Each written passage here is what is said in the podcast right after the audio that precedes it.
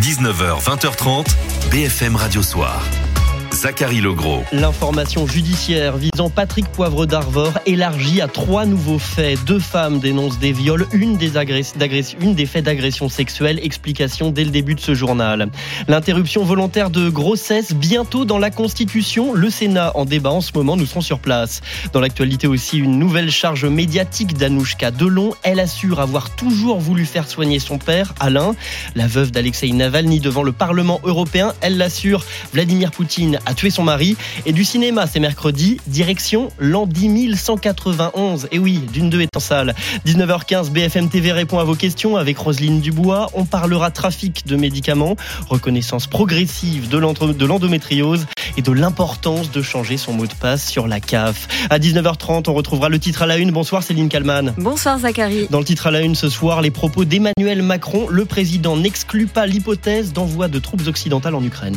Et depuis plusieurs alliés européens euh, continuent d'émettre euh, des réserves. Aucun soldat ne sera envoyé ni par les États européens ni par ceux de l'OTAN, lui a répondu le chancelier allemand Olaf Scholz. À tout à l'heure. BFM Radio Soir le 19h. L'enquête autour de Patrick Poivre d'Arvor s'étend. L'information judiciaire visant le journaliste est élargie à trois nouveaux faits. Deux femmes dénoncent des viols, une des faits d'agression sexuelle. Bonsoir Vincent Ventighem. Bonsoir. Grand reporter au service police-justice de BFM TV. On peut dire que le cas de PPDA se complique? On peut dire aujourd'hui que le dossier judiciaire à l'encontre de PPDA va s'épaissir en effet parce que si le parquet de Nanterre a décidé de classer sans suite 19 plaintes et témoignages contre l'ancien présentateur vedette, il a en revanche estimé que trois nouvelles affaires devaient être investiguées et il a confié à des juges d'instruction la charge de voir s'il existe des indices graves ou concordant, laissant à penser que Patrick Poivre d'Arvor a commis des faits de viol et d'agression sexuelle, parce que c'est bien de ça dont on parle aujourd'hui. Euh, déjà mis en examen pour le viol de Florence Porcel, l'ancien présentateur vedette de TF1 va devoir rendre des comptes envers trois femmes, deux qui l'accusent de viol et une qui l'accuse d'agression sexuelle. La suite des événements se passera donc dans le bureau des juges d'instruction, avec potentiellement pour euh, Patrick Poivre d'Arvor une nouvelle mise en examen, voire même à terme un renvoi devant une juridiction compétente, une cour d'assises ou un tribunal correctionnel. Vincent Ventighem, grand reporter au service police-justice de BFM TV. Et direction maintenant le Sénat. Les débats sur l'inscription de l'IVG dans la Constitution se poursuivent depuis maintenant plus de deux heures. Perrine Vasque, vous êtes au Sénat justement pour BFM Radio. Bonsoir Perrine. Bonsoir. Ce projet de loi constitutionnel est porté par le gouvernement, soutenu par la gauche. Une partie de la droite et des centristes reste sceptique sur la formulation euh, retenue. Incertitude donc sur le résultat, Perrine? Alors une incertitude qui commence petit à petit en se muer en, en petite certitude raisonnable, je pourrais dire. C'est-à-dire que effectivement, euh, il y a quelques jours, on était encore assez sceptique du côté euh, des sénateurs de gauche, et plus les heures avancent et plus eh bien, le vote semble plutôt favorable. Pourquoi? Parce que euh, il y a un groupe ici qui fait un peu euh, la pluie et le beau temps au Sénat. C'est le groupe des centristes porté par Hervé Marseille. Ils sont une cinquantaine, c'est pas énorme, mais ils peuvent faire bouger les votes. Et sans eux, les républicains qui sont majoritaires ici, eh bien, ne peuvent pas voter sans leur appui. Et ces euh, sénateurs centristes, eh bien, ils sont aux deux tiers favorables à inscrire l'IVG dans la Constitution. Et du côté des républicains, il y a ceux qui sont contre. Le président du Sénat, Gérard Larchet, le président des sénateurs LR, Bruno Rotaillot, eux, ils sont contre.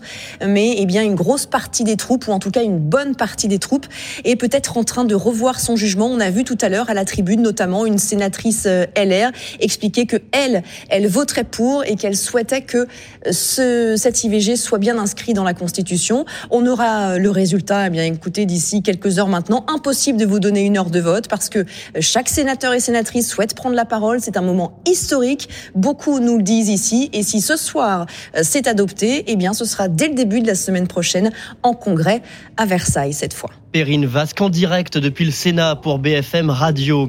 Au Salon de l'Agriculture, défilé d'aspirants présidents aujourd'hui. Le président de la région Hauts-de-France, Xavier Bertrand, celui de l'Auvergne-Rhône-Alpes, Laurent Vauquier, le maire de Cannes aussi, David Linard. Trois membres des Républicains présentent aussi la responsable du Rassemblement national, Marine Le Pen. Quelques huées, beaucoup de selfies et un exercice de camaraderie en volant au secours de Jordan Bardella. Le président du Rassemblement national avait critiqué les prix planchers des produits agricoles, mesure pourtant défendue de longue date par le parti. À la différence du prix plancher d'Emmanuel Macron et du prix plancher d'ailleurs de la France insoumise, euh, un prix garanti par l'État qui intervient comme arbitre, c'est ça notre proposition, au cas où les négociations n'arrivent pas à être conclues entre les producteurs euh, et euh, les industriels, ne peut fonctionner que si on arrête avec la multiplication des normes, parce que ça fait baisser la production et ça aggrave les prix la mairie de euh, Marine Le Pen, donc au salon de l'agriculture où elle a passé la journée. La mairie de Paris rassure après le vol d'un ordinateur et de clés USB renfermant des plans de sécurisation des Jeux Olympiques dérobés dans un train. La clé ne contenait pas d'informations sensibles, dit la mairie de la capitale. Une enquête pour vol a été ouverte par le parquet de Paris et à cinq mois des Jeux, Emmanuel Macron doit inaugurer demain le village olympique à Saint-Denis, village qui accueillera près de 14 500 athlètes. Aux aveux succèdent les explications. On parle du procès euh, du meurtre du policier Éric Masson. Direction la cour d'assises du Vaucluse lundi. Ilias Akoudad, l'accusé, avait reconnu le tir mortel sur le brigadier. Aujourd'hui, Mélanie Bertrand, l'accusé, donne sa version du 5 mai 2021. Debout dans son box, bras croisés, en jogging gris, Ilias Akoudad est revenu sur le face-à-face avec le policier. La salle d'assises est bondée. Plus d'une cinquantaine de policiers sont présents pour entendre ses explications. Vous le savez, euh, avant-hier déjà, il avait reconnu pour la première fois avoir visé le policier. Aujourd'hui, il a détaillé les quelques secondes où tout a basculé. Ce jour de mai 2021, Éric Masson patrouille en civil dans une petite rue euh, du centre d'Avignon. Il se rapproche euh, d'Ilias Akoudad qui le prend à ce moment-là, dit-il, pour un dealer. Je n'avais pas l'intention de le tuer, dit-il. Son attitude m'a fait peur. J'ai sorti mon arme pour l'intimider et comme un con, dit-il, j'ai tiré. Et en effet, à trois reprises, il va tirer sur Eric Masson à bout portant euh, qui va s'effondrer. Euh, l'accusé, il est formel sur un point. Il dit qu'il ne savait pas qu'il visait un policier. Si j'avais vu son brassard de policier, on ne se serait jamais arrêté. Je n'aurais pas pris contact avec lui. On serait parti. Après les coups de feu, le jeune homme quitte les lieux en courant. Il va jeter l'arme dans une bouche d'égout à proximité. Quand j'ai appris qu'il était mort, dit-il, ça a été le cauchemar total. Il sera interpellé euh, quelques jours plus tard. Dans la salle d'audience, on a senti beaucoup d'agacement parmi les proches de la victime. Il y a Sakoudat qui a eu ces mots à la fin pour la famille d'Éric Masson. Je présente mes excuses, les mots sont faibles. J'ai honte de le dire. Je vais penser à lui jusqu'à la fin de mes jours. Mélanie Bertrand, depuis la cour d'assises du Vaucluse. La justice examine le recours de l'imam Majoub Majoubi, expulsé vers la Tunisie. C'est Gérald Darmanin qui avait demandé le retrait de son titre de séjour à la suite de propos haineux dans un prêche. Le tribunal administratif a jusqu'à mardi après-midi pour rendre sa décision sur ce référé liberté. Un nouveau cri du cœur d'Anouchka Delon, la fille d'Alain Delon, contre-attaque face à ses frères. Eux l'accusent d'avoir en tête l'héritage aux dépens de la santé de leur père malade. Assure qu'elle a toujours voulu le faire soigner. C'était ce matin sur France Inter. Et pourquoi il parle pas? Je pense qu'il n'en a pas envie. C'est pas qu'il ne peut pas, c'est qu'il ne veut pas. Je pense qu'il a envie, à un moment donné, dans sa vie à 88 ans, qu'on, bah, comme, comme il dit lui, si bien qu'on me laisse crever en paix, parce que c'est ce qu'il demande et c'est tout, sauf le laisser crever en paix, ce qui se passe. Anouchka Delon, son père Alain est sous sauvegarde judiciaire, protégé par un mandataire judiciaire concernant notamment ses choix médicaux sur son traitement. Les funérailles d'Alexei Navalny auront lieu vendredi à Moscou, deux semaines après la mort de l'opposant russe en prison. Sa veuve, Yulia Navalnaya, était ce matin devant le Parlement européen à Strasbourg. Elle a décrit les conditions de détention endurées par son mari. Poutine a tué mon mari, Alexei Navalny. Sur ses ordres, Alexei a été torturé pendant trois ans. On l'a affamé dans une petite cellule de béton. Il était isolé du monde extérieur. Il ne pouvait pas recevoir de visites, d'appels téléphoniques et ensuite on l'a même privé de courrier. Ensuite, ils l'ont tué. Même après cela, ils ont maltraité son corps et maltraité sa propre mère. D'une part, ce meurtre public a montré une fois encore à tout le monde que Poutine est capable de tout et que l'on ne peut pas négocier avec lui. Les accusations de Yulia Navalnaya, veuve d'Alexei Navalny. Le bitcoin dans le vert à la mi-journée, la crypto-monnaie a passé la barre des 60 000 dollars, un niveau proche de son record absolu atteint en novembre 2021. Trois ans après la première partie de Dune, la série fait son retour au cinéma. Deuxième partie de cette adaptation d'un roman culte de science-fiction des années 60. Paysages désertiques, vers de terre XXL et engins volants futuristes. Plus que jamais un film de cinéma à voir au cinéma. C'est le plaidoyer de Timothée Chalamet, acteur principal du film, soutenu par son réalisateur Denis Villeneuve. Ce film est fait pour être vu sur grand écran. S'il vous plaît, regardez-le sur grand écran. Merci à tous d'être là. Cela compte beaucoup pour nous. Nous espérons que vous apprécierez d'une deuxième partie. Et peut-être que nous vous retrouverons pour une troisième partie. Nous rêvons, nous concevons, nous faisons ce film pour qu'il soit l'expérience la plus immersive qui soit. C'est pourquoi vous devez vous asseoir dans une salle de cinéma pour profiter de toute la puissance de Dune et suivre l'histoire d'amour entre ces deux-là. Timothée Chalamet et Denis Villeneuve pour nous parler de la deuxième partie de Dune sortie en salle donc aujourd'hui. Pour les joueuses d'Hervé Renard, c'est le grand soir, on parle de foot. L'équipe de France féminine dispute en ce moment sa finale de Ligue des Nations. Elles sont face aux Espagnols du monde en titre. Et à la dixième minute, on peut vous dire que c'est encore un 0-0 les Françaises face aux Espagnols. Donc, BFM Radio Soir, ça continue. Il est 19h11. Dans un instant, BFM TV répond à vos questions avec Roselyne Dubois. Au programme, trafic de médicaments, baisse de la consommation de gaz et déploiement des troupes françaises dans le monde. À 19h30, le titre à la une. Céline Kallmann reviendra sur les propos d'Emmanuel Macron. Le président de la République n'exclut pas l'envoi de troupes occidentales en Ukraine, mais voilà, alliés européens et américains disent non. À tout de suite. Zachary Legros, BFM Radio Soir jusqu'à 20h30. Tout de suite, BFM TV répond à vos questions avec Roselyne Dubois. Un programme éclectique, trafic de médicaments, une baisse de consommation de gaz, mais qui ne se voit pas sur les factures, et le déploiement des, des troupes françaises dans le monde. Où et combien? BFM TV répond à vos questions. Vous allez voir, vous allez voir dans un instant comment le trafic de médicaments se développe. Il rapporte aujourd'hui plus que la drogue. Pourquoi aussi nos factures de gaz ne baissent-elles pas Combien de militaires, tiens on a beaucoup parlé des militaires hier avec euh, Emmanuel Macron, combien sont sur le terrain aujourd'hui et comment sont-ils ravitaillés C'est Clémence Dibou qui nous racontera comment ça se passe quand on est en pleine mer.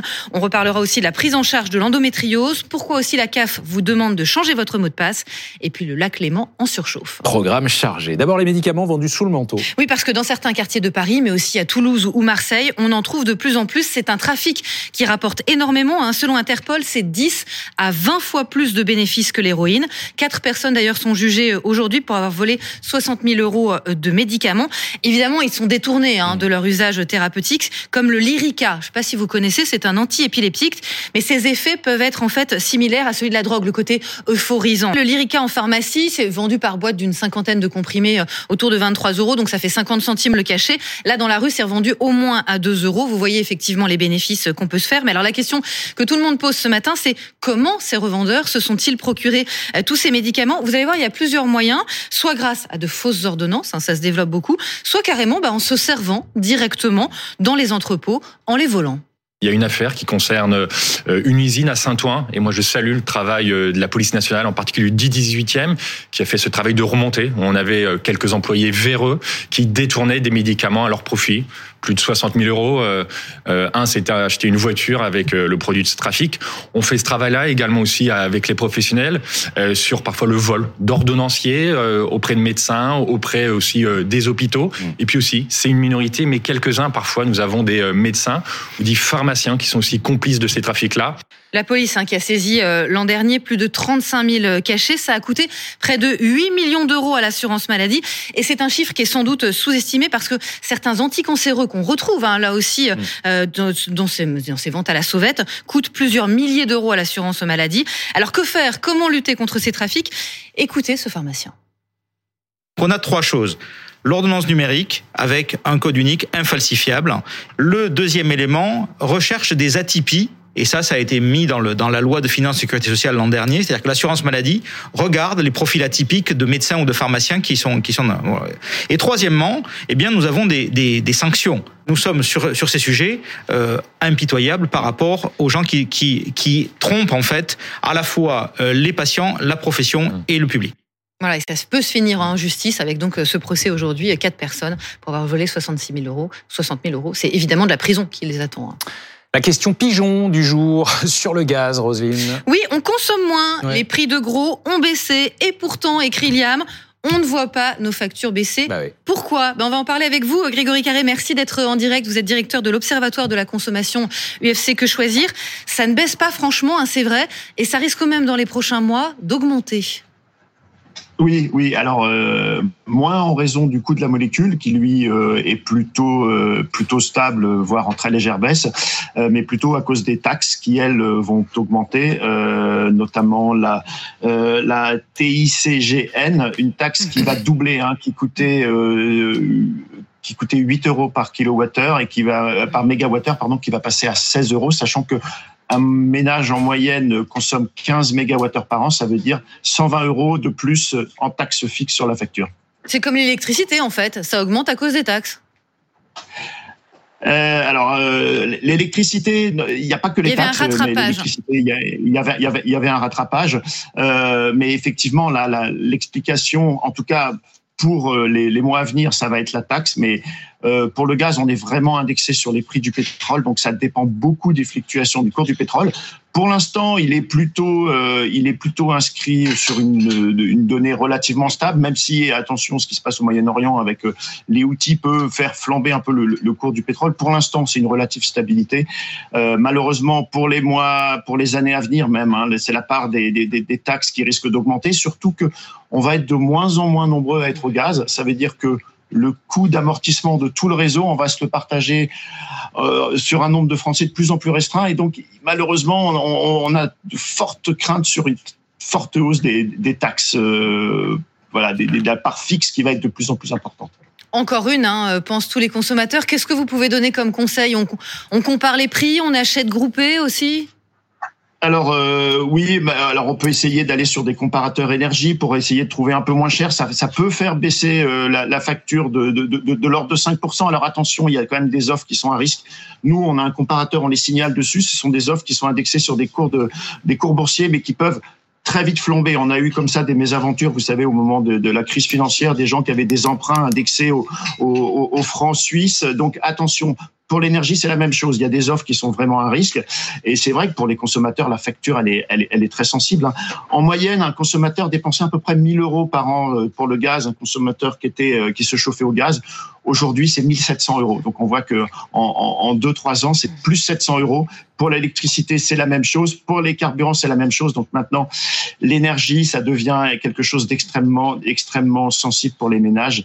Et il n'y a pas de, il a pas de miracle. Hein. La meilleure solution, c'est d'essayer de réduire ses, ses factures, de réduire sa consommation, même si effectivement, on peut essayer de trouver des offres un peu moins chères pour l'énergie, pour l'électricité. Vous pouvez escompter des fois moins 5, moins 10% euh, en ce moment, en tout cas sur ce que vous pouvez trouver sur les comparateurs, mais mais pas, euh, ça permettra pas d'équilibrer la facture. Hein. Je vous rappelle qu'elle est passée de 1000 euros à 1700, 1800 euros en moyenne.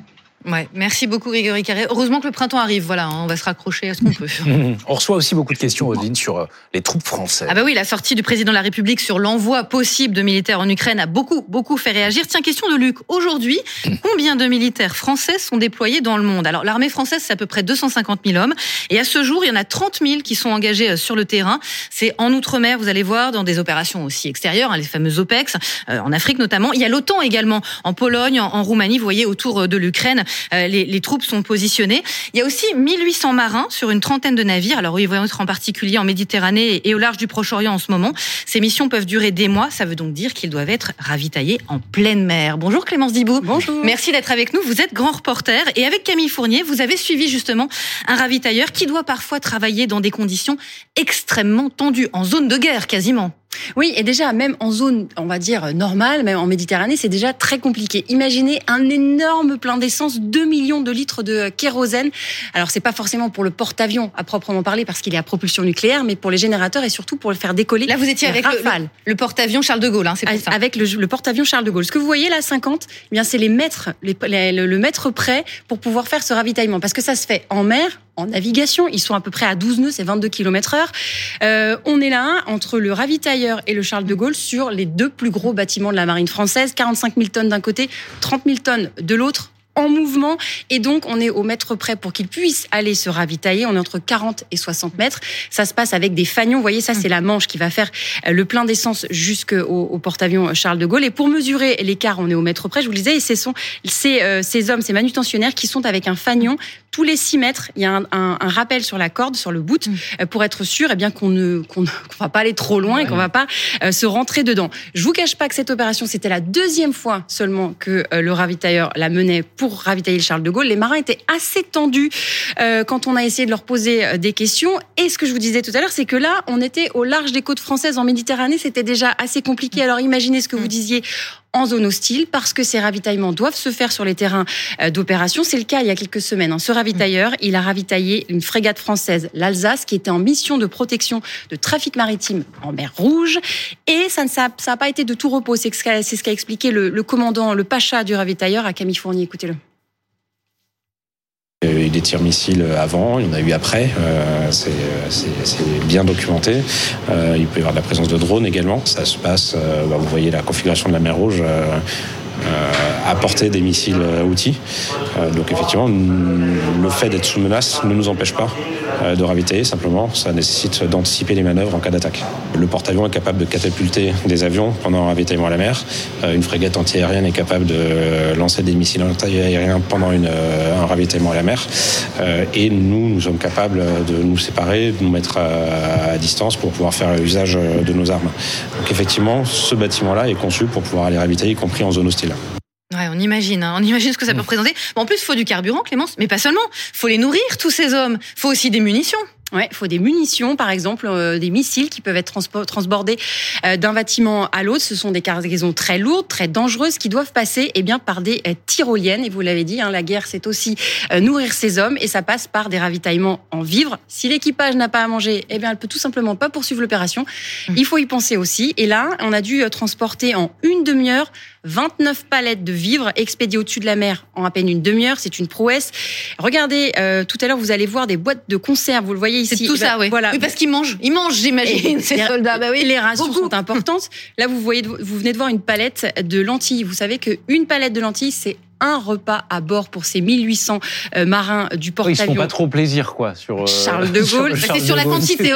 On va dire que c'est voilà. Et tout ça, ça passe au-dessus de la mer. À terme, la marine nationale devrait en être équipée de 4 d'ici 2031. Merci beaucoup Clémence. Merci Clémence. On parle aussi euh, endométriose. Oui, cette maladie gynécologique très douloureuse, hein, elle est enfin reconnue, enfin un peu mieux, et elle est censée aussi être mieux prise en charge. Alors où en est-on vraiment, concrètement? On va voir ça avec vous, Amélie Rosic. Bonjour, vous avez enquêté euh, pour RMC euh, s'engage avec vous. On parle quand même de 2 millions de Françaises. Oui, ça représente une femme sur 10 en âge de progrès qui est atteinte de la maladie, qui est parfois très handicapante.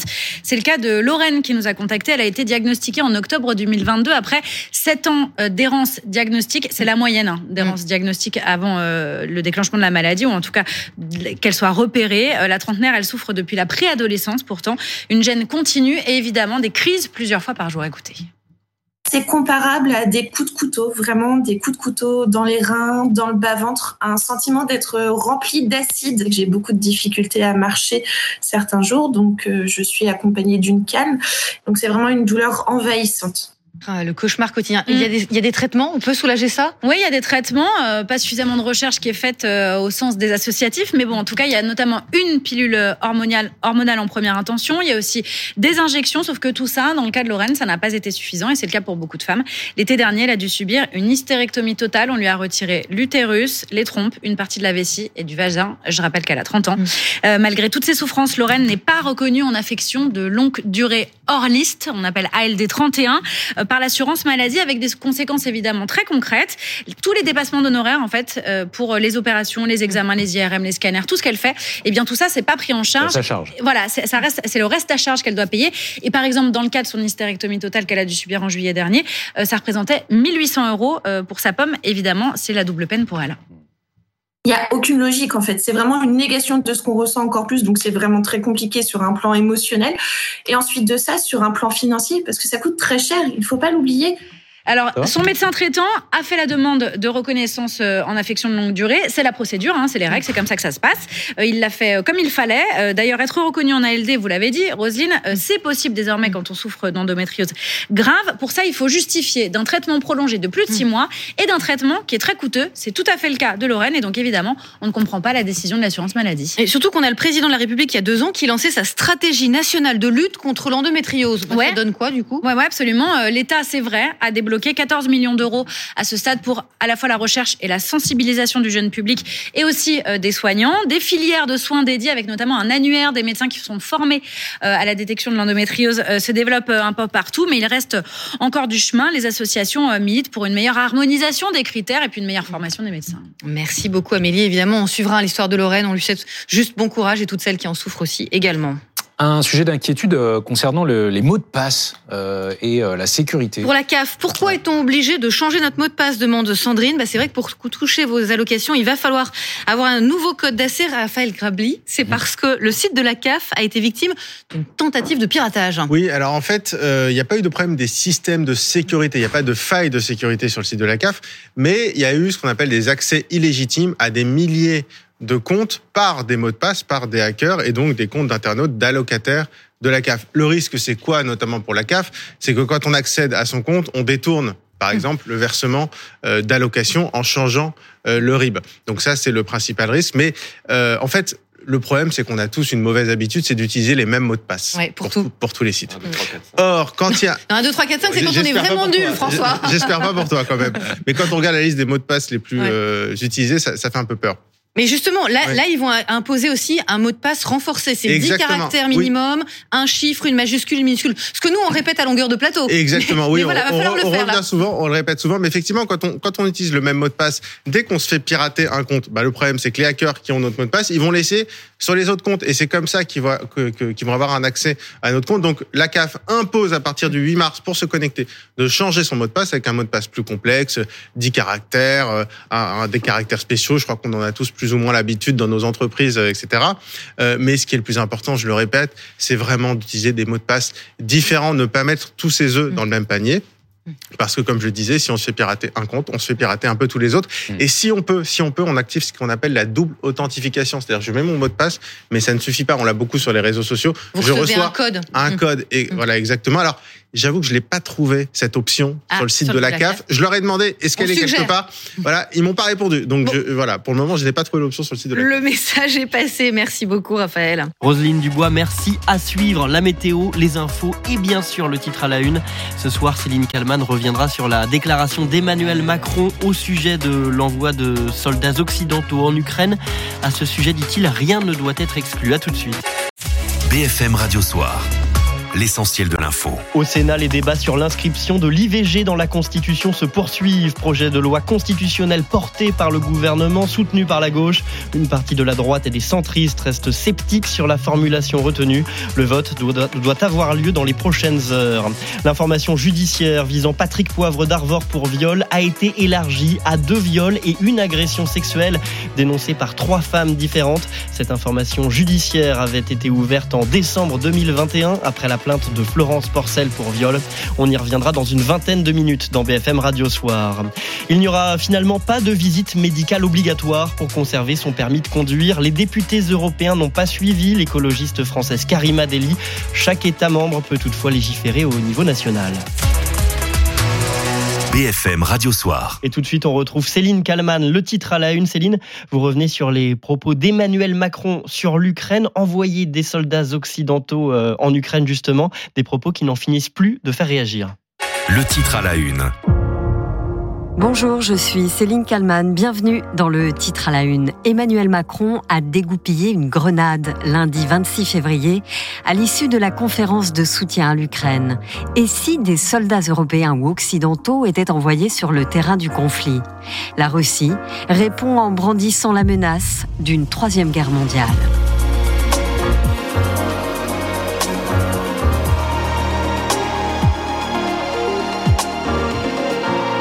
Lundi 26 février.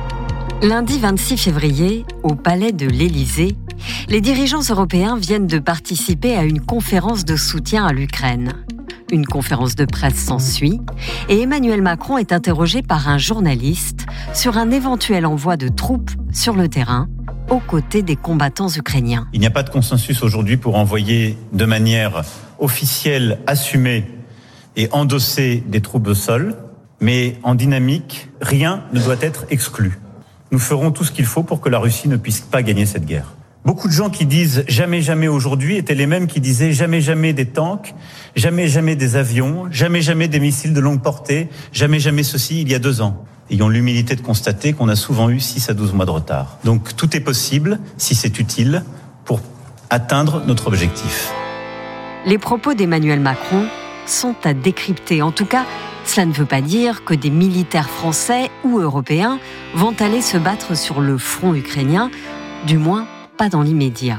Ulysse Gosset, éditorialiste politique international. Si par exemple la France envoyait des équipements qui nécessiteraient un soutien euh, humain, par exemple des Mirage 2000 ou encore de canons César qui méritent de la maintenance. Il n'exclut pas qu'il y ait alors, des spécialistes, comme l'on dit, qui pourraient euh, se rendre en Ukraine pour prêter assistance. Au lendemain de la déclaration d'Emmanuel Macron, plusieurs pays occidentaux, alliés de l'Ukraine, prennent leur distance. Nous y reviendrons.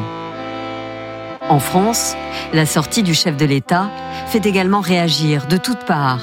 La France insoumise ici, avec le député Éric Coquerel. Ça veut dire que la France pourrait possiblement devenir belligérant d'un conflit puissance nucléaire contre une autre puissance nucléaire.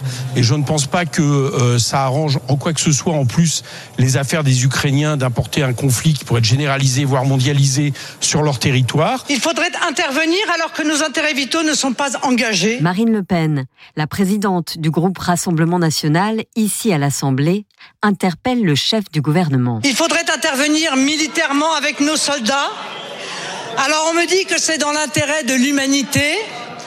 Mais quel est donc ce droit divin qui a fait de la France le soldat de toutes les justes causes dans le monde, alors que le seul empire mondial existant, les États-Unis, s'y refusent Le Premier ministre, Gabriel Attal, Madame Le Pen, lui répond vivement. Quand on regarde les positions qui sont les vôtres, qui ont été les vôtres, Madame Le Pen, vous défendiez une alliance militaire avec la Russie. Pas il y a 10 ans, pas il y a 5 ans, il y a seulement 2 ans, c'était dans votre programme pour l'élection présidentielle. Ce 27 février, toujours devant l'Assemblée, le ministre des Affaires étrangères, Stéphane Séjourné, vient décrypter les propos d'Emmanuel Macron. Nous devons envisager de nouvelles actions de soutien à l'Ukraine. Celles-ci euh, doivent répondre à des besoins très précis. Je pense notamment au déminage, au cyber, à la production d'armes sur place, sur le territoire ukrainien. Certaines de ces actions pourraient nécessiter une présence sur le territoire ukrainien sans franchir le seuil de belligérance. Rien ne doit être exclu. C'était et c'est toujours la position aujourd'hui du président de la République. La sortie d'Emmanuel Macron intervient alors que les 27 participants à la conférence de soutien à l'Ukraine ont pointé du doigt le changement de posture de la Russie. Pour Olivier de Bavinchauve, ancien chef d'état-major de la force internationale de l'OTAN, Emmanuel Macron est dans son rôle. Parce qu'il utilise cette dialectique de la dissuasion fondamentale, c'est-à-dire celle qui a été exprimée si remarquablement au début des années 60 par Raymond Aron. Et beaucoup de ceux qui s'expriment aujourd'hui avec véhémence ou à l'emporte-pièce, euh, s'ils étaient interrogés par le professeur Aron, j'imagine qu'ils auraient bien du mal à s'exprimer sur ces éléments de dialectique qui sont le propre des pays dotés de l'arme nucléaire. Et la Russie, elle en pense quoi des propos d'Emmanuel Macron? Ce 27 février, le porte-parole de l'ambassade de Russie en France, Alexander Makogonov, réagit justement sur BFM TV au micro de Julie Hamet. Ça ne fait que prouver les propos évoqués déjà par le président français comme quoi il n'y a pas de tabou dans cette histoire. Donc, encore un tabou brisé, mais un tabou assez, assez dangereux quand même parce que la présence des troupes occidentales euh, sur le terrain en Ukraine augmente énormément les risques de la confrontation d'un clash direct entre l'armée russe et les armées des, des, des pays de l'OTAN et ce qui peut aboutir à un moment donné à la Troisième Guerre mondiale. Je vous le disais, après les propos d'Emmanuel Macron, plusieurs pays occidentaux prennent leur distance avec les mots du président français. L'Espagne, le Royaume-Uni, l'Allemagne. Le chancelier Olaf Scholz affirme qu'aucun soldat ne sera envoyé en Ukraine par des pays d'Europe ou de l'OTAN. Les États-Unis rappellent aussi leur position. Antoine Lard, correspondant de BFM TV à Washington. Voilà ce que dit par exemple John Kirby, l'un des porte-parole et très proche de euh, Joe Biden. Euh, il dit le président a toujours été très clair, les États-Unis n'enverront pas de soldats combattre en Ukraine. Euh, il précise qu'Emmanuel Macron est libre bien sûr de faire ce qu'il veut avec son armée, mais en ce qui concerne les États-Unis, c'est totalement exclu. Et c'est vrai que c'est la position de Joe Biden depuis le début du conflit. Le président américain ne veut surtout pas prendre le risque d'une confrontation directe avec la Russie. Les États-Unis qui estiment que Kiev peut gagner la guerre, mais pour cela, il faut continuer à leur fournir une aide militaire. Joe Biden a promis 60 milliards de dollars, une aide bloquée depuis des mois par le Congrès américain. La Pologne, de son côté, a tenu des propos plus mesurés. Donald Tusk, son Premier ministre. La Pologne ne prévoit pas d'envoyer ses troupes sur le territoire ukrainien. Néanmoins, il ne faut pas spéculer aujourd'hui sur l'avenir, car des circonstances peuvent survenir qui changeraient cette position. De son côté, la Suède, qui va très prochainement devenir le 32e membre de l'OTAN, a fait valoir qu'il n'y avait pas de demande côté ukrainien pour des troupes au sol. Mais le pays précise, la question n'est pas d'actualité, elle n'est pas non plus exclue à l'avenir. Bonjour Guillaume Ancel. Bonjour. Ancien officier, écrivain, auteur de Saint-Cyr, l'école de la Grande Muette, c'est aux éditions euh, Flammarion. Euh, sur BFM TV, ce mardi 27 février, Alexander euh, Makogonov, qui est le porte-parole de l'ambassade de Russie en France, est revenu sur les propos d'Emmanuel Macron. Encore un tabou brisé, dit-il, mais un tabou dangereux qui peut aboutir à un moment à la Troisième Guerre mondiale. C'est une nouvelle menace Ah oui, clairement. Et, d'ailleurs, on lui a posé la question sur le plateau de, de BFM c'était assez effarant, cette espèce de euh, menace voilée permanente sans jamais l'expliciter. Si je reprends ces mots que j'ai notés hier et qui m'ont choqué, c'est pour ça que je lui ai demandé de les expliquer plus. Euh, à un moment, il nous a dit euh, euh ça peut déraper grave et là, ce serait incontrôlable. Donc euh, la question était qu'est-ce que vous entendez par là, par incontrôlable? Et là, il s'est enfui comme il le fait souvent, parce qu'il est très anguille sur ces sujets euh, d'information et de désinformation. Euh, il n'a absolument pas voulu donner sa vision des choses, mais on voit bien que dans son esprit, d'une part, il est interdit d'évoquer euh, les sujets que n'autorise pas le Kremlin. Donc, par exemple, l'assassinat euh, d'Alexei Navalny, Navalny son principal opposant, ou le niveau de perte euh, russe euh, en Ukraine, dont on pense qu'il est extrêmement élevé, alors que lui, évidemment, ne parle que des pertes ukrainiennes. Ça, on n'a pas le droit d'en parler. On l'a senti très fuyant aussi. C'était assez impressionnant quand on lui a demandé quelle était la nature de sa relation, de la relation de la Russie, dont il est porte-parole à travers l'ambassade, avec le Rassemblement national. Et c'est vrai que là, on l'a vu vraiment se fermer comme une huître, comme si le Rassemblement national s'était devenu un peu le porte-parole de la Russie nationale. Donc c'est assez inquiétant. Alors justement, donc les propos d'Emmanuel Macron ont évidemment fait réagir euh, euh, à l'étranger et en France. Les extrêmes parlent de co-belligérance. Euh, il faudrait intervenir alors que nos intérêts vitaux ne sont pas en danger, dit notamment Marine Le Pen. Qu'est-ce que vous dites sur la relation de la Russie avec le Rassemblement national? C'est assez impressionnant d'entendre Marine Le Pen, d'ailleurs, comme euh, euh, maréchal, euh, nous expliquer, alors que ce sont des extrémistes, que maintenant ils se prennent pour des pacifistes. Donc en fait, Poutine était leur référence, et leur question maintenant, c'est de nous dire attendez, il faut surtout pas se défendre quand ils nous menacent. Donc moi, je, je, je trouve ça assez angoissant de, de se dire qu'en France, il y a des réseaux importants, parce que voilà, le, le, Rassemblement national est réputé être euh, un, parti politique euh, euh, important qui se permet de relayer d'une part les arguments de Poutine et qui d'autre part nous fait oublier que la paix et la prospérité, ça se défend. Donc si nous ne sommes pas capables de nous battre pour les protéger, eh bien nous les perdrons. Et c'est à ça que nous mène aujourd'hui euh, euh, Marine Le Pen. On, parlait du Rassemblement national. Les propos sont les mêmes venant de la bouche de Mathilde Panot de la France insoumise ou de Jean-Luc Mélenchon. Comment est-ce que vous réagissez à cela? Je crois que euh, malheureusement sur ce sujet, Jean-Luc Mélenchon a à peu près la même position que Marine Le Pen. Encore une fois, ce sont deux extrémistes qui se prennent pour des pacifistes quand ça les arrange. Et là, je reviens sur ce que nous a dit le porte-parole de l'ambassade de Russie hier.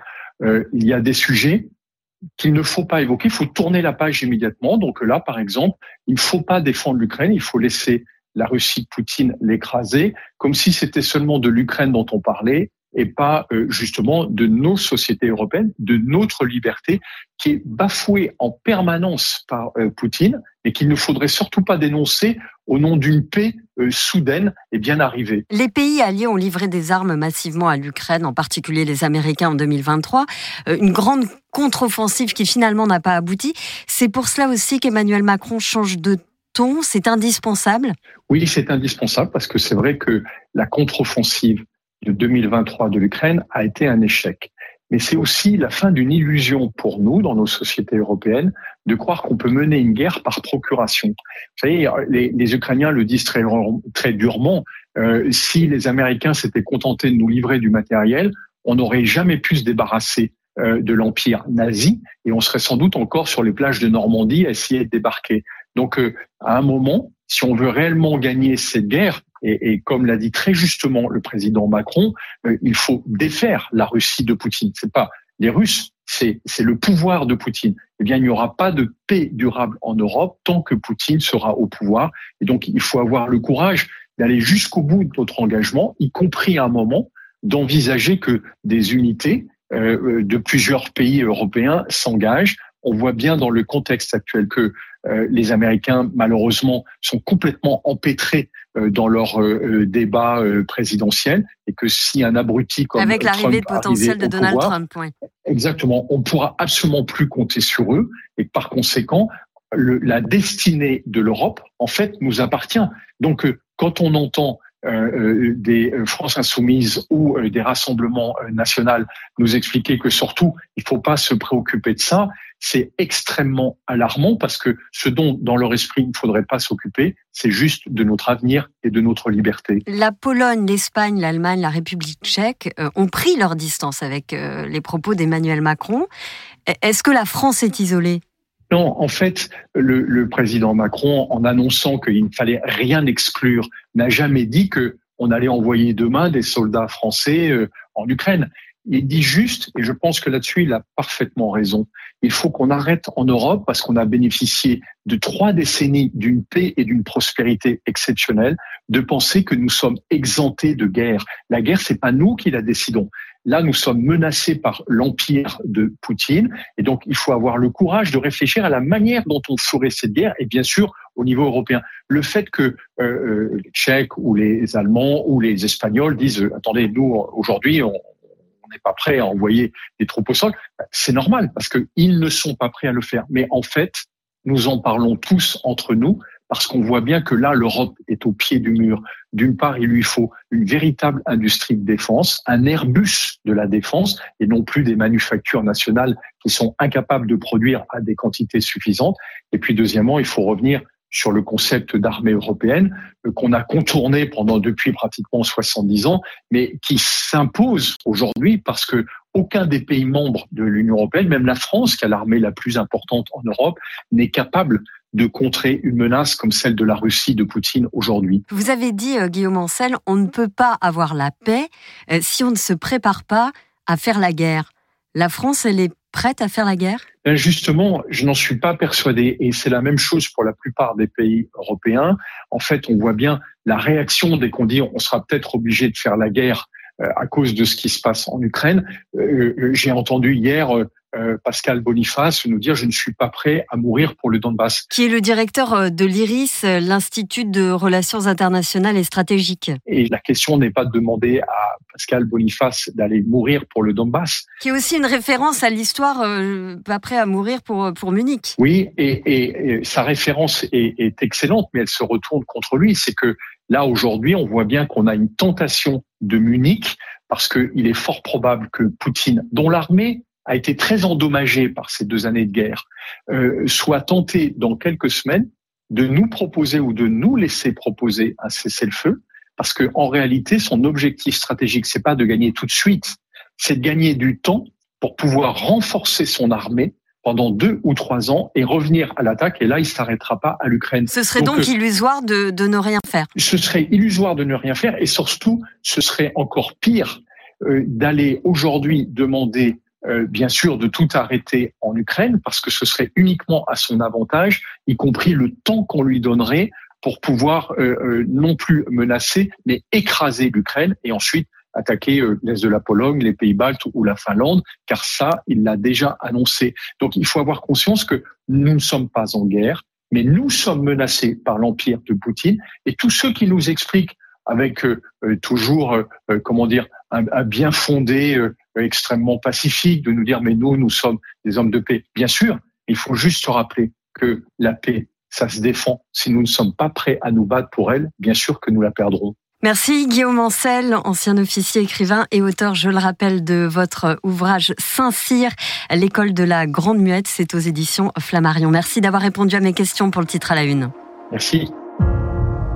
Et merci à Yves Pulici pour le montage de cet épisode. Merci à vous de l'avoir écouté. N'hésitez pas à le commenter sur euh, les plateformes de podcast. Je vous rappelle que vous pouvez aussi vous abonner au titre à la une. C'est tous les jours du lundi au vendredi à 18h sur les plateformes, mais également à 19h30 sur BFM Radio. À demain.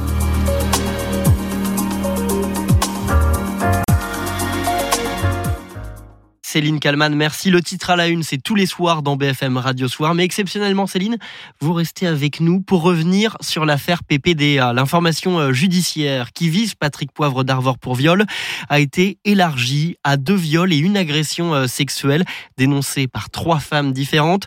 Cette information judiciaire avait été ouverte euh, en décembre 2021 après la plainte de Florence Porcel. Et avec vous, Céline, on va remonter le fil de ce dossier. Le titre à la une. J'ai bien envie d'apprendre à bien parler français. Je trouve une langue vachement fascinante. Donc vous voulez des cours particuliers Là. Est-ce que tu aurais peut-être, vous, oui. vous auriez peut-être au moins 15 minutes par jour? Oh, 15 minutes, c'est pas beaucoup. Euh, on va prendre un peu plus de temps. Si vous voulez des cours de langue, je suis d'accord. Nous sommes en 1988, sur France 3. Patrick Poivre d'Arvor est l'invité du jeu de la séduction où plusieurs jeunes femmes tentent chacune à leur tour de séduire le journaliste, en tête à tête, ou presque. Il y a des caméras et un public. C'est un jeu où le présentateur star du JT de 20h de TF1 ne semble pas très à l'aise. Lui, qui réunit chaque soir jusqu'à 10 millions de téléspectateurs. PPDA, dont le parcours journalistique est sans faute. En tout cas, au départ. Patrick Poivre, c'est son vrai nom, a eu son bac très tôt, 15 ans. Tout juste bachelier, encore adolescent, il devient aussi papa. Avec Véronique Courcou, ils auront cinq autres enfants. Patrick Poivre a également eu un fils, François, avec la journaliste Claire Chazal. Père précoce, il poursuit ses études et devient journaliste. C'est à cette époque qu'il ajoute à son patronyme le pseudonyme d'Arvor, emprunté à son grand-père maternel. Patrick Poivre devient PPDA. À France Inter d'abord, puis à Antenne 2, où le 16 février 1976, il présente son premier 20 heures. Mesdames, Messieurs, bonsoir. On appelle ça le piège blanc. Hier, la montagne a tué, a frappé lourdement. 12 morts, 7 dans les Pyrénées, 5 dans les La tête légèrement penchée, il est à l'aise, sûr de lui. Il écrit bien, le sait et en joue. La confiance en soi, pièce maîtresse de PPDA, qui va très vite devenir la star de TF1. Deux hommes croient en lui. Le président directeur général de TF1, Patrick Lelay, et son vice-président, Étienne Moujotte.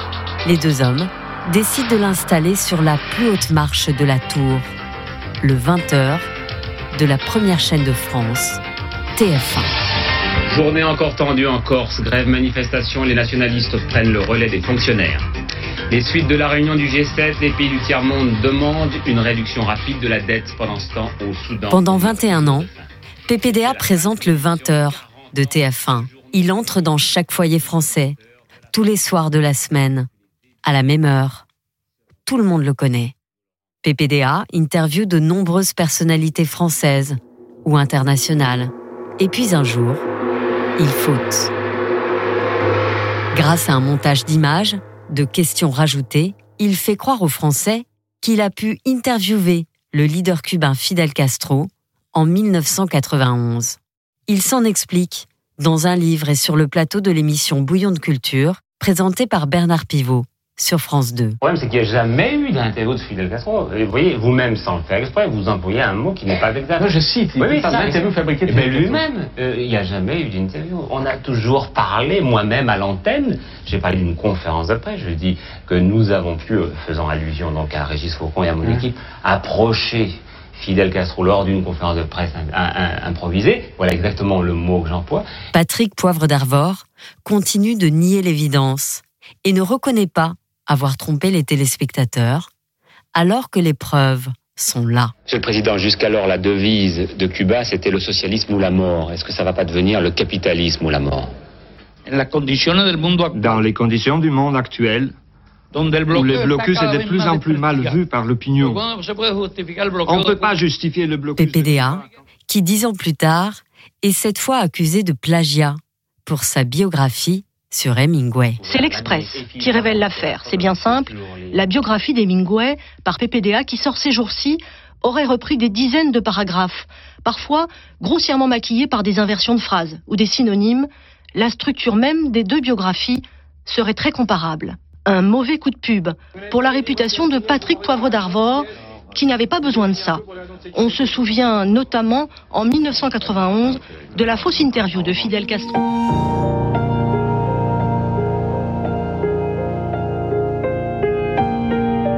En 1995, PPDA va traverser un drame personnel terrible. Le 27 janvier, sa fille, Solène, qui souffre d'anorexie, décide de mettre fin à ses jours. Elle a 19 ans. Quelques jours plus tard, Claire Chazal en parle dans son journal de 13 heures. Enfin, une messe a été célébrée ce matin en l'église Saint-Ferdinand à Paris, en souvenir de Solène Pauvre d'Arvor, qui a choisi à 19 ans de quitter ce monde. Sa famille et ses amis étaient là, très nombreux. Solène souffrait d'anorexie depuis plusieurs années. Son père l'avait dit pour l'aider dans un très beau livre, Lettre à l'absente. Solène aimait la musique. Chanter la raccrochait souvent à la vie. Solène s'est éloignée. Mais l'ange blanc que vous voyez sur cette photo demeure aux côtés de ceux qui l'ont tant aimé.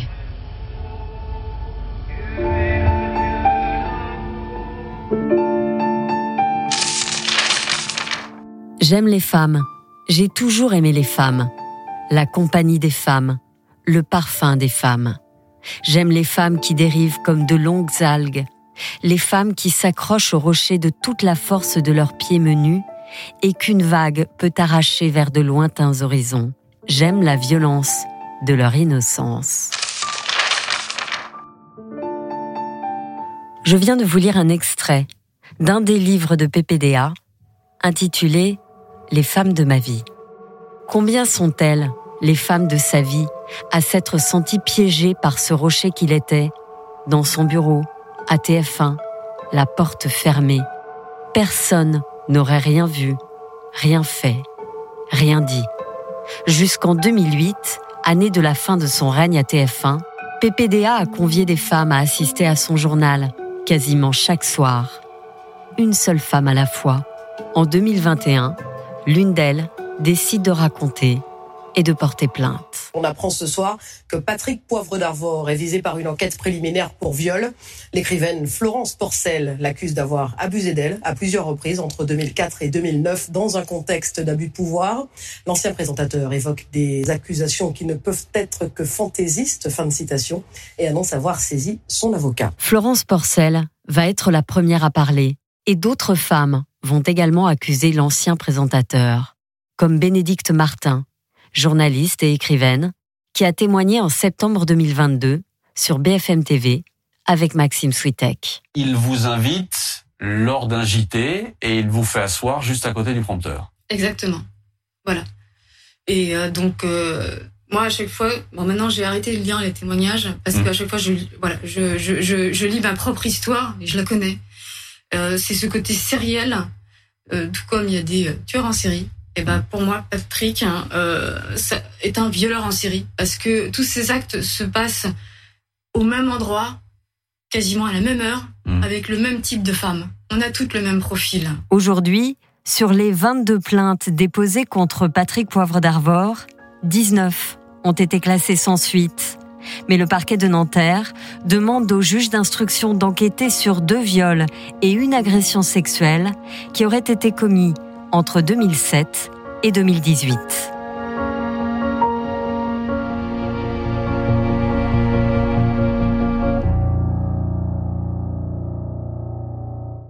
Céline Kalman, merci. Tout de suite, l'actualité des régions.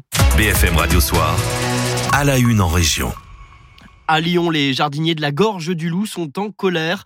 Depuis maintenant 60 ans, un terrain attenant à une voie ferrée est aménagé en jardin par des particuliers. Mais voilà, tout cela sera bientôt terminé. Ces terrains appartiennent à la SNCF et elle a décidé de les en expulser. Une décision qui n'a pas manqué d'agacer ces Lyonnais. Plus d'explications avec euh, Chloé Bounamo pour BFM. Il y a quelques semaines, Jackie tombe sur cette lettre. on découvre euh, ce papier, moi je l'ai découvert euh, début janvier. À l'entrée des jardins de Gorge de Loup. Il faut qu'on dégage dans les un mois. Donc, ben, je pense qu'on va être obligé d'appliquer ce qui est marqué. Dans son courrier, la SNCF parle d'une occupation illicite. Pour ce jardinier amateur, les mots choquent. Ben, apparemment, on nous parle de, de squatter des jardins, qu'ils ont même une plainte qui a été déposée. C'est aberrant, inacceptable et aucun respect et pas d'humanité vis-à-vis des jardiniers. Quoi, voilà. Alors que le terrain, occupé depuis 60 ans par les cheminots, est aménagé par des parcelles de jardin. On passait le long des voies de chemin de fer et on montait chacun dans nos parcelles. Parmi les occupants, le beau-père de Jackie. Chacun cultivait pommes de terre, asperges et d'autres fruits et légumes. Moi, je trouve qu'ils ont beaucoup bossé. C'est un patrimoine et qu'on devrait quand même leur, laisser, euh, bah pour moi, c'est un manque de respect vis-à-vis de tous ces anciens et de nous aussi. Cette expulsion sonne comme un coup de massue pour la douzaine de personnes occupant le terrain. Aujourd'hui, certains ont déjà abandonné à contre-coeur leur parcelle. Une réunion entre jardiniers, la SNCF Réseau et la mairie du 9e arrondissement devrait avoir lieu d'ici le 15 mars pour peut-être trouver un accord pour garder cette parcelle et ses 60 années de souvenirs. L'actualité des régions dans BFM Radio Soir. BFM Radio, 20h. BFM Radio Soir l'essentiel de l'info. Les débats sur l'inscription de l'IVG dans la Constitution se poursuivent au Sénat. Projet de loi constitutionnel porté par le gouvernement, soutenu par la gauche. Une partie de la droite et des centristes reste sceptique sur la formulation retenue. Le vote doit avoir lieu dans la soirée. La mairie de Paris rassure après le vol d'un ordinateur et de clés USB renfermant des plans de sécurisation des Jeux Olympiques dérobés dans un train. La clé ne contenait pas d'informations sensibles, dit la mairie de la capitale. Une enquête pour vol a été ouverte par le parquet de Paris. Ce n'est pas encore la fin du permis de conduire à vie. Les députés européens rejettent la visite médicale obligatoire tous les 15 ans. À chaque pays de légiférer au niveau national, la France fait partie des rares pays d'Europe où le permis est valable toute la vie. Le podcast du soir maintenant. On parle santé avec vous, Margot de Frouville et Alain Ducardonnet. Quel est le véritable impact des écrans sur les enfants? BFM Radio Soir, le podcast du soir. Pas d'écran avant 3 ans. C'est une injonction que des parents peinent à appliquer. Les enfants de 2 ans passent en moyenne 56 minutes par jour exposés à un écran. Et c'est même 1h20 chez ceux de 3 ans et demi, selon une enquête publiée en printemps 2023 par Santé publique France. Que sait-on de l'impact des écrans sur les jeunes? Peut-on réguler l'usage du numérique? Comment accompagner au mieux les parents? Eh bien, nous posons ces questions, que vous vous posez d'ailleurs, au professeur Amine Benyamina, psychiatre, addictologue, chef du service à l'hôpital Paul Brousse et co-président de la commission d'experts mandatée par l'Élysée. Les recommandations sont attendues fin mars, début avril. Je suis Margot Trouville, chef du service santé de BFM TV. À ses côtés, Alain Ducardonnet, médecin, consultant santé BFM TV. Vous écoutez le podcast santé, le podcast qui prend soin de vous.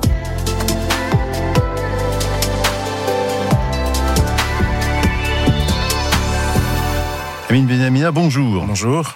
Rappelons pour débuter euh, la composition de cette commission que vous menez avec la neurologue Servane Mouton. Deux spécialistes de l'éducation, deux juristes, deux spécialistes du numérique, un psychologue et un épidémiologiste. Est-ce que c'est compliqué de faire émerger un consensus sur l'impact des écrans sur les jeunes avec ces différents éclairages? Vous avez la réponse dans la question. Lorsqu'on parle de consensus, en vérité, c'est quasiment une convergence.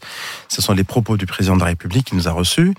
C'est qu'on a un travail à faire euh, de sélection et euh, d'observation objective hein, de la littérature, euh, une audition des personnes qui connaissent le sujet. Hein. Donc, on a des personnes physiques que, que l'on va auditionner. Et tout ça, tout ceci doit nous amener à une convergence, c'est-à-dire c'est un exercice assez atypique parce que, comme vous l'avez si bien fait remarquer, Alain, il s'agit de spécialistes qui viennent d'horizons vraiment différents. Ce n'est pas dix professeurs de médecine, comme on a l'habitude de les voir euh, lorsqu'on parle d'INSERM ou de recommandations, sont des personnes qui sont spécialistes dans un domaine qui convergent vers l'écran. Alors l'idée, c'est de converger vers des recommandations qui doivent avoir une finalité, pouvoir impacter de manière positive la présence des écrans dans la vie de nos enfants. C'est ce qu'on appelle un usage, un usage raisonné. Alors, euh, la question euh, que vous ne me posez pas, mais à laquelle je réponds, est-ce que les écrans altèrent la vie des enfants? Moi, je dirais que les écrans ont pris une place très importante dans nos vies à tous. Parce que quand ça altère ou bien quand ça vient interférer avec la vie de nos enfants, ça interfère dans la vie des adultes aussi, les parents, les enseignants. C'est tout ça euh, qui va être pour nous euh, le grand challenge euh, à travers ce qui est fait avec, à travers des expériences et aussi de beaucoup de documentation scientifique. Selon un sondage IFOP pour la Fondation de l'enfance, 7 parents interrogés sur 10 constatent des effets négatifs des écrans sur leurs enfants, troubles du langage, de l'attention, du sommeil, voire une agressivité. Qu'est-ce qui est prouvé scientifiquement aujourd'hui Ça, c'est une question qui, qui commence à, mettre en, exergue les problèmes sur lesquels on doit, euh, évidemment, qu'on doit dépasser. La littérature sur la question des écrans, elle est de qualité. On a quand même des revues de, à fort impact facteur euh, qui bien bien mené euh, dans des journaux généralistes comme le JAMA, New England Journal, euh, des grands journaux, mais qui arrivent à des résultats contradictoires et différents. Donc cela ne veut pas dire qu'on a affaire à une équipe meilleure que d'autres, qu'une autre. Non, cela veut dire que l'objet que l'on mesure est difficile à mesurer parce qu'il est traversé, hein, il est traversé et tiraillé de ce qu'on appelle des facteurs de confusion. Ce sont des facteurs difficiles à isoler pour pouvoir mesurer l'objet écran sur la santé et sur le comportement de nos enfants. Donc tout l'enjeu, c'est de pouvoir essayer, malgré cette difficulté, d'arriver à un consensus. Et euh, une des questions, c'est celle-là. Les parents disent oui, euh, voilà, ils sont 7 parents sur 10 à trouver que l'écran a un effet sur les enfants. Si vous posez la question, si vous faites un radio-trottoir BFM à l'extérieur des studios et vous tendez le micro aux parents, vous aurez 10 parents sur 10 qui diront on a des problèmes avec les, avec les, les écrans et nos enfants. En France, 40% des parents d'enfants de moins de 6 ans se disent dépassés, dépassés par l'usage des outils numériques en famille. Alors, vous travaillez sur des recommandations concrètes, on pense pour les enfants, mais aussi pour les parents. C'est clair, de toutes les façons, les, les enfants sont sous l'autorité des parents tant qu'ils sont mineurs. Et lorsqu'on mettra en place des recommandations, les parents euh, auront probablement euh, la charge de les mettre en, application. Alors, on arrive aussi, vous avez fait remarquer que dans la, la commission, on a des juristes. On est sur aussi un problème lié de faisabilité. complètement un espace privé, un espace public. On peut peut-être à l'école imposer un certain nombre de choses. Euh, dans l'espace public, ben, peut-être, mais dans l'espace privé, c'est quand même difficile. D'ailleurs, ça a été une des critiques qui a été euh, d'ailleurs formulée dès lors que la commission a été mise en place, lorsque le président, au cours de la conférence de presse, a répondu à la, aux questions des journalistes en disant peut-être qu'on interdit, peut-être. Il était en train de se poser les mêmes questions que vous et moi, mais il n'a aucune, aucune affirmation. En revanche, je ne sais pas vers quand on va aller mais il y aura aussi une, une manière de pouvoir présenter euh, le fruit de notre travail, mais qui aura pour, euh, mais qui devra impacter, infiltrer et être efficace. Parce que des textes existent. Il y a même des textes européens. C'est aussi une problématique sur laquelle on va se pencher. Parce que euh, le problème n'est pas que franco-français. il y a des textes, le, DSA, le, le Digital Act, ne marche pas parce que euh, il n'y a pas d'harmonisation sur la manière avec laquelle on, on le déploie. C'est tout ça qui est important. Et c'est pour ça qu'une commission, elle, elle a euh, comme force sa subjectivité, sa faiblesse également sa subjectivité. Mais on va essayer de sortir quelque chose qui est, se base sur la littérature internationale, sur l'écoute euh, des, des, experts que l'on va euh, auditionner, mais qui aura la force d'être quelque chose qui sort de nous. C'est un peu le principe de la conférence de consensus, mais sur, mais sur un modèle différent. On va inventer en quelque sorte une manière de proposer des éléments, mais qui seront, qui seront, qui auront la force de pouvoir infiltrer la société. C'est tout ça le, le, problème qui est le nôtre. Il faut aussi que ce soit facile à comprendre et à appréhender. Zéro écran avant trois ans, c'était l'une des recommandations publiées en 2018 par la Société française de pédiatrie. Euh, c'est toujours vrai? Ça l'est mais euh, ça ne nous empêche pas d'aller regarder euh, sur quelle base ils l'ont fait et si ça marche. Si ça ne marche pas, euh, pourquoi ça ne marche pas Qu'est-ce qu'on peut proposer? Et si ça ne marche pas, quelle est la meilleure façon de la faire marcher? Je pourrais pas vous le dire parce que là, je trahirais l'ensemble du groupe et je trahirais surtout euh, le temps qu'il nous faut pour pouvoir arriver. Mais ça fait partie aussi d'un certain nombre euh, d'observations qu'on a faites. Ben, la lumière bleue sur la, teinte oculaire, euh, la prise de poids et l'inactivité, ce sont des, ce sont des, des consensus de bon sens. On va voir, on va les vérifier et si c'est le cas, on va essayer probablement de faire de telle sorte qu'on puisse les corriger. C'est ça qui va être aussi notre travail. Alors pour expliquer un petit peu et illustrer euh, cette difficulté, euh, l'un des experts euh, de votre commission, Grégoire Borst, qui dirige le laboratoire de psychologie du développement et de l'éducation de l'enfant au CNRS, explique que pas d'écran avant trois ans, c'est une injonction irréaliste. Ce n'est pas basé sur des données scientifiques, je le cite. Et d'ailleurs, si on regarde l'Académie américaine de pédiatrie, eh bien elle, elle dit, on ne recommande de ne pas exposer des enfants avant deux ans. Et seulement à des contenus de très bonne qualité. Pas facile de s'y retrouver. Eh bien oui, c'est ce que je suis en train de dire, c'est la difficulté. Et puis la difficulté, on la vit à l'intérieur de la commission, on va la vivre. On la vit pas encore, on va la vivre. Et, l'avantage, c'est qu'on va essayer de trouver à la fois une jonction sur la réalité scientifique, avec euh, une méthodologie éprouvée et puis la réalité de l'application des problématiques et l'entente aussi. On va entendre ces Français, ces 7 parents sur 10 qui disent ben oui, vous êtes bien gentils, mais nous comment on fait? Euh, Nos vacances sont pourries, nos soirées sont pourries, les enfants on a du mal à, à les réveiller, ils sont sur les écrans. Euh, quand ils sont pas sur le téléphone papa maman, ils sont sur les leurs. Quand ils sont pas sur les leurs, ils sont sur les tablettes ou alors l'ordinateur de la maison.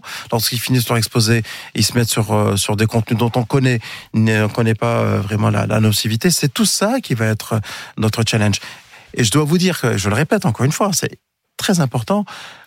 On a des, des données extrêmement robustes. Celle de Grégoire est robuste, mais on a d'autres qui disent, ben voilà, les pédiatres pensent que non, c'est pas vrai. Et évidemment, on va avoir cette bataille et cette, je dirais plutôt cette discussion des experts. Et euh, ce qui est intéressant, je le répète, c'est qu'on va trancher. Euh, ce qui est sûr, c'est que la lumière euh, ou bien la, la, fumée blanche, euh, ben, elle doit sortir fin mars pour pouvoir proposer quelque chose de réel, parce que la souffrance parentale et, la présence de l'écran est une réalité. Ce n'est pas une discussion d'experts. Vous avez dit proposer quelque chose de réel. on a évoqué l'aspect juridique. Peut-on réguler l'usage des écrans? Ça paraît compliqué en pratique. C'était l'une des critiques déjà formulées. Absolument. Alors, je ne sais pas si on va pouvoir le réguler, mais en tout cas, euh, s'il faut passer par la loi, je pense que le président est prêt à le faire. S'il faut passer par... Qu'est-ce qu'on peut faire concrètement? Bah, Je ne sais pas. Par exemple, je pense qu'il est plus facile euh, de réguler auprès des, euh, des entreprises qui fabriquent des logiciels ou bien des algorithmes que, que réguler à l'intérieur des familles. Je pense qu'à un moment donné, euh, on peut pas être non, plus tout, à fait passif par rapport à une loi, mais la loi, ce sont les hommes et les femmes qui la font. Donc on verra bien comment les choses s'organisent. Et euh, je vous le répète, hein, le président l'a dit, il nous l'a dit. Euh, la dimension française, oui, mais on peut aussi réfléchir à la dimension internationale. Alors vous parlez de loi, justement, il y a un an, en janvier 2023, il y avait une proposition de loi qui était relative à la prévention d'exposition excessive des enfants aux écrans elle était déposée à l'époque par Aurore Berger. Et là, en fait, elle préconisait simplement des obligations de messages de prévention sur les produits numériques. Euh, est-ce que cette loi a existé? Est-ce qu'elle est votée? Est-ce qu'elle est appliquée? Est-ce que c'est réaliste? Alors, si elle avait été euh, appliquée, ben, on, le saurait. Réaliste, oui, mais est-ce qu'elle est efficace? Là, on verra. Je pense qu'il y a aussi euh, une période probablement d'entraînement ou bien de mise à l'épreuve des recommandations. Là, je, ne parle pas avec le mandat de la commission ni celle du président, mais c'est Amin Benyamina, avec son expérience euh, de clinicien, qui le dit. Voilà. Je pense que, je, le répète, il y a des textes, il y a des études, il y a des, des, lois, il y a des conventions, mais ça ne filtre pas, ça, n'impacte pas la société. Et les adultes, les parents euh, sont des, et les enseignants euh, sont un peu dépités, et puis les enfants continuent à avoir euh, leur smartphone ou bien leur écran entre, les mains. C'est ça qui est intéressant. C'est ce, ce, rift qu'on va essayer de, de réduire. On a évoqué la sphère privée, il y a aussi la sphère publique. Euh, faut-il, comme le suggérait d'ailleurs cette proposition de loi qu'évoquait Alain, euh, limiter l'usage des outils numériques dans les écoles et les établissements de petite enfance? Je ne sais pas si on va aller vers ça, mais je peux vous faire euh, une confidence. J'ai discuté avec le ministre suédois de la Santé qui m'expliquait qu'ils étaient en tout numérique dans ce pays et qu'ils sont en train de revenir au stylo au papier. On a des expériences en Asie, en Corée du Sud, en Chine, où là pour le coup la, loi est très contraignante et avec euh, une loi qui rentre dans les maisons et qui limite euh, l'utilisation. Ce sera peut-être pas l'orientation qui sera la nôtre, mais euh, ça peut exister, mais bon, pour l'instant, c'est pas le cas en France. Hein. Mais voilà, des expériences à l'étranger qui, qui se sont retrouvées finalement avec euh, la balance bénéfice-risque à légiférer de manière très contraignante. Alors toujours pour revenir sur les études, parce qu'en fin de compte, c'est là-dessus que vous allez vous appuyer. Euh, si on évoque l'étude française de l'INSERM et l'université Paris-Sorbonne, elle s'était penchée sur les fonctions intellectuelles des enfants âgés entre 2 ans et 5 ans et demi. Et c'était en fait étudié en fonction du temps d'exposition aux écrans. Et là, les résultats bruts euh, étaient tout à fait ce qu'on pouvait attendre. Moins les scores de, développement sont bons, plus le temps d'écran est élevé. Donc là, on se dit, c'est très bien. Mais euh, ce qui est intéressant dans cette étude, c'est lorsqu'on pondère les autres éléments, parce qu'il n'y a pas que les écrans. Et à ce moment-là, bien évidemment, c'est beaucoup moins significatif. Donc c'est quoi? C'est la durée d'exposition, c'est l'accompagnement, c'est la façon dont on s'en sert? C'est ce que vous, vous venez de montrer, Alain, ce que j'ai dit tout à l'heure, avec un exemple remarquable, puisque vous avez cité l'étude. C'est ce qu'on appelait les facteurs de confusion. On a ensuite euh, revu à la faveur des éléments qu'on oublie, parce qu'on est très animé par le fait de voir un écran et des performances, mais on oublie que ce sont ces facteurs, qui, ces petits facteurs qui font la différence.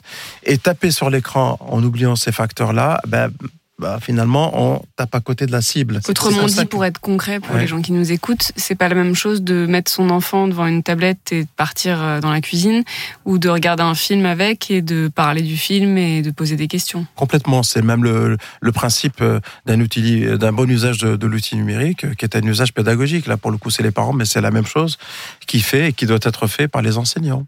C'est tout ça qui est important. C'est pour ça que euh, finalement ce n'est pas manichéen, c'est pas, pas oui, non. C'est dans la subtilité que probablement nous, devons chercher les mots de la recommandation. Un mot, TS. On est d'accord. Alors toujours selon le sondage d'IFOP pour la Fondation de l'enfance, il y a 83% des sages-femmes et puéricultrices qui observent lorsqu'elles font des visites à domicile des écrans allumés sans personne devant, 62% des parents au téléphone pendant qu'ils s'occupent de leur enfant on se sent un petit peu concerné, à quel point notre usage influence celui des enfants? Alors, c'est plus que ça, c'est la présence de l'écran qui est devenu euh, un objet euh, banal, anodin. En revanche, si vous éteignez l'écran, si vous retirez les, euh, ces, outils numériques, vous allez avoir la réaction de réprobation de l'ensemble de la famille. Hein à la fois surtout avec les ados les ados les parents aussi ben euh, je suis dans la cuisine mais j'écoute les infos euh, je suis ici maintenant je le mets parce que sinon je vais oublier de que, que mon émission et puis euh, les enfants c'est pareil hein. non non je veux pas éteindre parce que je joue si je si j'éteins je vais perdre ma partie que les choses soient claires. Si vous me posez la question de savoir si l'outil numérique et l'écran est venu s'insinuer dans nos vies, c'est la réalité. Alors là, on parle bien sûr de, recommandations que, que, vous allez émettre. A priori, la cible, ce sont plutôt euh, les parents. Euh, mais dans tout ça, est-ce que les professionnels de santé ont un rôle à jouer? Ils vont devoir le faire parce que je pense que euh, la plupart de, des professionnels de santé sont dans leur silo chacun dans sa spécialité. On, voit bien que quand même les écrans ont impacté tout le monde. On a une étude dans laquelle euh, que, j'ai vue là récemment qui était extra, extraordinaire. Un téléphone, euh, même éteint à côté d'une femme enceinte, euh, va avoir un effet sur. on a retrouvé des radiations sur le l'enfant à naître. Ça fait partie des, choses sur lesquelles on est incapable de pouvoir avancer si on n'a pas ce type de, de résultat. Donc évidemment, les professionnels vont devoir euh, et réfléchir. Qui moi, le premier n'a pas son téléphone à côté parce que bon, il attend des résultats ou alors il y a, un rendez-vous qui est manqué. Je pense que c'est un, véritable travail euh, qui doit être le nôtre, à, la manière euh, du travail que l'on est en train de faire concernant la, la planète. Hein. Je veux dire, éteindre la lumière, ne pas chauffer des, classes vides, ça va être la même chose pour les écrans probablement. Et dire que retirer les écrans, c'est la solution, ah, d'abord, c'est impossible. Et deuxièmement, je ne suis pas certain que l'interdiction seule euh, puisse avoir des résultats probants. Rendez-vous en avril? Oui, j'espère qu'on aura des recommandations à venir euh, commenter. Mais le premier à recevoir le fruit de notre travail, vous imaginez bien, c'est pas c'est pas la presse, c'est le président. On est bien d'accord. on vous attendra pour quelques pistes. Merci beaucoup, Amine Benamina, chef du service de psychiatrie et d'addictologie de l'hôpital Paul Brousse, près de Paris, et président de la Fédération française d'addictologie. Merci d'avoir écouté le podcast Santé. Si vous avez aimé cet épisode, n'hésitez pas à le partager et ou à nous laisser un commentaire ou une note. Et nous on se retrouve la semaine prochaine pour un nouvel épisode. Et d'ici là, prenez, soin, de vous.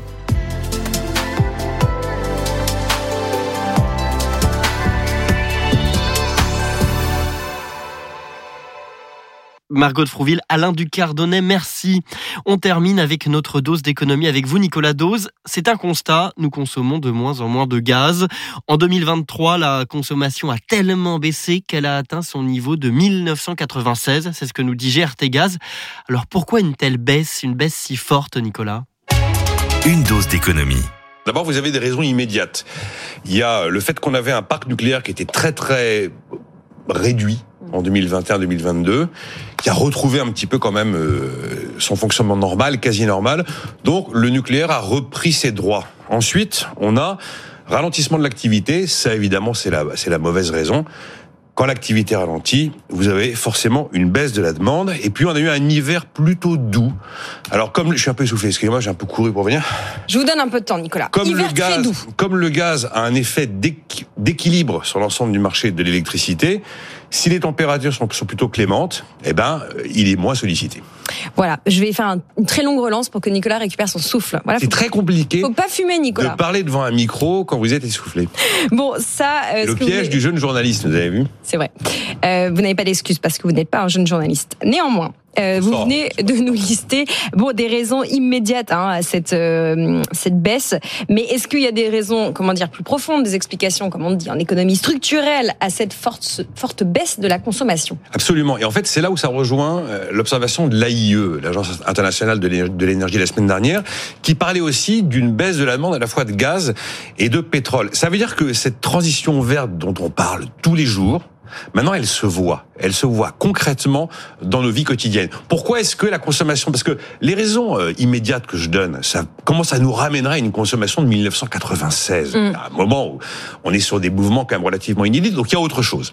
Il y a autre chose, et ça veut dire que la consommation de gaz en fait recule, et notamment la consommation de gaz naturel liquéfié, qui est largement venue prendre le relais du gaz russe, parce qu'on a trouvé d'autres solutions. Il y a des alternatives. Aujourd'hui, la part des biogaz et bioéthane, qui sont donc des gaz d'origine végétale, euh, a pris une part de plus en plus importante. On est en capacité annuelle de production de 12 TWh en euh, gaz végétaux, si vous voulez. C'est l'équivalent de deux réacteurs nucléaires. On n'aurait jamais dit ça il y a deux ou trois ans. De la même manière, on se rend compte que l'hydrogène commence à s'installer. Alors c'est beaucoup plus lent, mais l'hydrogène, ça consiste à produire de l'énergie et produire de l'électricité à partir évidemment d'électricité non carbonée. Sinon, euh, et sinon les rendez-vous ne sont pas là. Et il y a la montée en puissance des énergies renouvelables. Donc toutes les solutions alternatives aux fossiles dont on parle, toute cette technologie qui est considérée comme un levier de transition verte commence à exister. Ça veut dire que l'électrification des usages, ça commence à être un élément qu'on voit, qu'on peut palper, qu'on peut inscrire dans les chiffres macro. Ça veut dire que la fameuse sobriété aussi, qui s'est un peu imposée à nous à cause de la guerre en Ukraine, est devenue un mode de vie, un mode de fonctionnement. À la fois pour les ménages, à la fois pour les entreprises.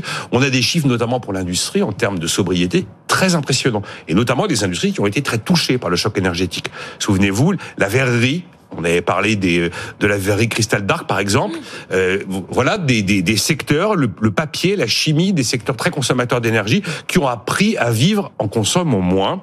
Et on s'est rendu compte d'une chose, et ça aussi, ça s'est inscrit dans l'ensemble du fonctionnement de l'économie, que l'énergie qui était un sujet à peu près un non-sujet il y a encore dix ans, il y a encore même cinq ans, tout d'un coup est devenu un sujet éminemment stratégique.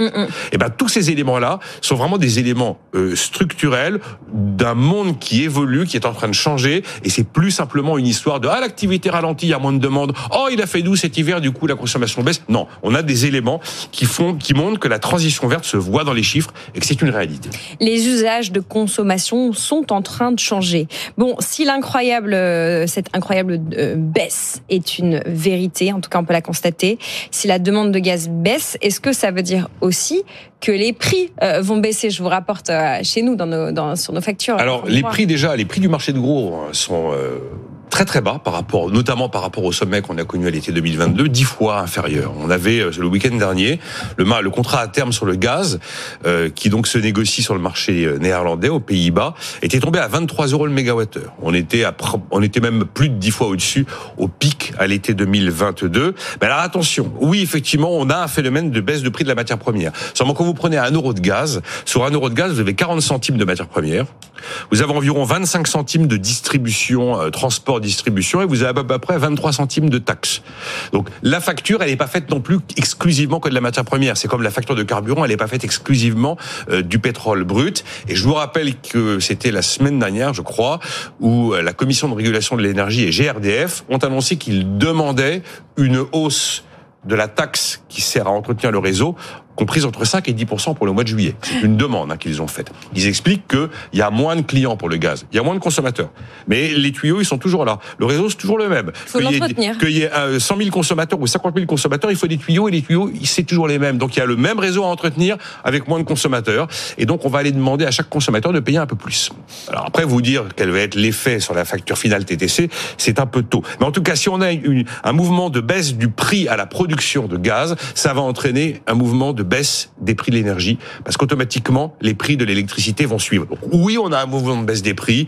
Après, État par État, en fonction des choix fiscaux, car ce sont des choix fiscaux, hein, la taxe qui sert à entretenir le réseau, qui s'appelle l'ATRD, je crois, euh, voilà, c'est un choix politique. Donc on verra ce que le gouvernement décidera pour le mois de juillet. Selon toute vraisemblance, on va quand même vers une sorte de contre-choc énergétique par rapport à ce qu'on a vécu en 2022. En tout cas, ce qui est vraiment intéressant, à la fois avec les chiffres de l'AIE la semaine dernière et les chiffres là euh, de, de GRT Gaz, c'est que les, les, les, évolutions de consommation sont probablement des mouvements définitifs et que ça n'est plus simplement les classiques explications macroéconomiques ou de météo qui permettent de le comprendre, mais bien un monde qui change et une transition verte qui est réellement engagée. C'est là où je trouve que ces, ces données-là méritent d'être mises, euh, d'être mises au jour. Nicolas Dose, merci. Nicolas Dose, merci. BFM Radio Soir, ça revient demain dès 19h en direct. Tout de suite, vous retrouvez Alice Darfeuille et son 90 minutes. Très bonne soirée sur BFM Radio. BFM Radio Soir, Zachary Legros.